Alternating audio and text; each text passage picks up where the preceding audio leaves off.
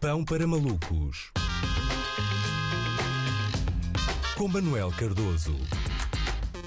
Olá Luís, um dos grandes temas destas eleições autárquicas tem sido o acesso, a dificuldade ao acesso à habitação por parte de jovens famílias com filhos. Ah, o parque habitacional da maioria das cidades modernas é curto para a procura e a especulação imobiliária acaba por empurrar as pessoas para o campo. Mas outra tendência de que ninguém está a falar são as famílias jovens com filhos que já foram obrigadas a viver nos subúrbios reais e que até daí são expulsas, não por causa do alojamento local ou de senhorios gananciosos, mas por causa de gado ovino. É verdade.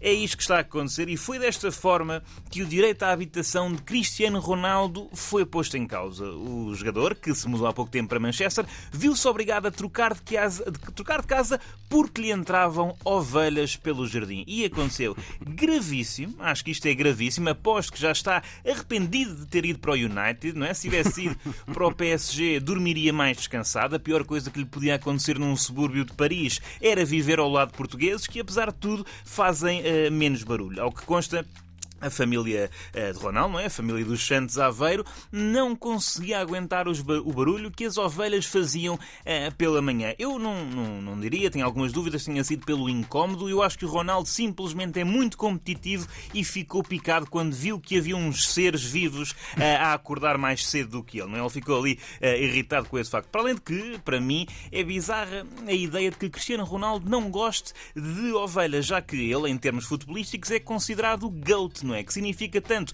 greatest of all time como bode, não é? E pensava que havia mais solidariedade entre animais que valem, não é? E todos sabemos que Atenção é... que essa aqui é a questão, não é? Ele é o maior, mas não vale tudo, não é? Não vale tudo, não vale tudo para, para ser o maior.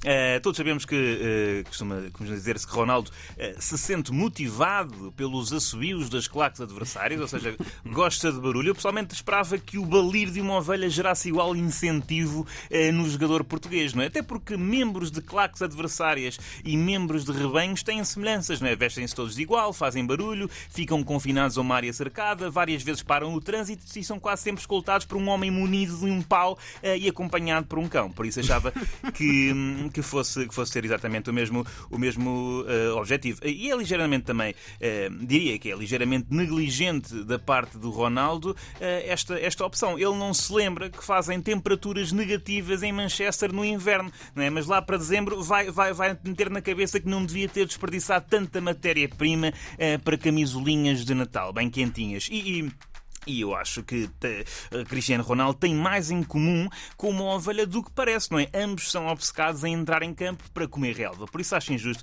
da parte dele. E vocês perguntam: o Ronaldo mudou de casa, mudou de casa agora por causa das ovelhas e agora foi para a cidade, saiu do campo, foi para a cidade de Manchester? Não, não, não. Foi para outro sítio no campo. Não me parece uma boa opção. Acham que se vai safar das ovelhas? Claro que não, não é? O que é que o Ronaldo é? Um líder. Qual é que é a principal característica dos rebanhos? Seguir o líder. Portanto, é óbvio que vão vão ter com ele e isto faz lembrar um tipo de pessoa, não é? Faz lembrar qualquer coisa. Ronaldo é claramente aquele tipo de pessoa que escolhe viver a 50 km da cidade e que nos diz na nossa cara: é pá, aquilo é um descanso, aquilo é, é, incrível, eu não percebo como é que vocês conseguem viver no ruído da cidade, sempre em cima, ocultando sempre aquelas informações eh, importantes que não consegue repousar 3 horas seguidas sem ser violentamente acordado pelo cacarejar de uma galinha, pelo mugir de uma vaca, pelo cucuritar de um galo, pelo pelo relinchar de uma égua, pelo zurrar de um burro, pelo grunhir de um porco, pelo arrulhar de uma rola ou pelo bramir de um urso. E vamos sim uh, supor que em Manchester há ursos, não é? É preciso mesmo, para tomar estas opções, é preciso mesmo gostar do countryside, não é? E eu aposto que até que a Alana Martina nem vai precisar daqueles xilofones que ensinam uh, o barulho dos animais. Mas pronto, não é, não é propriamente estranho que o inventor do si seja uh, um apreciador de onomatopeias.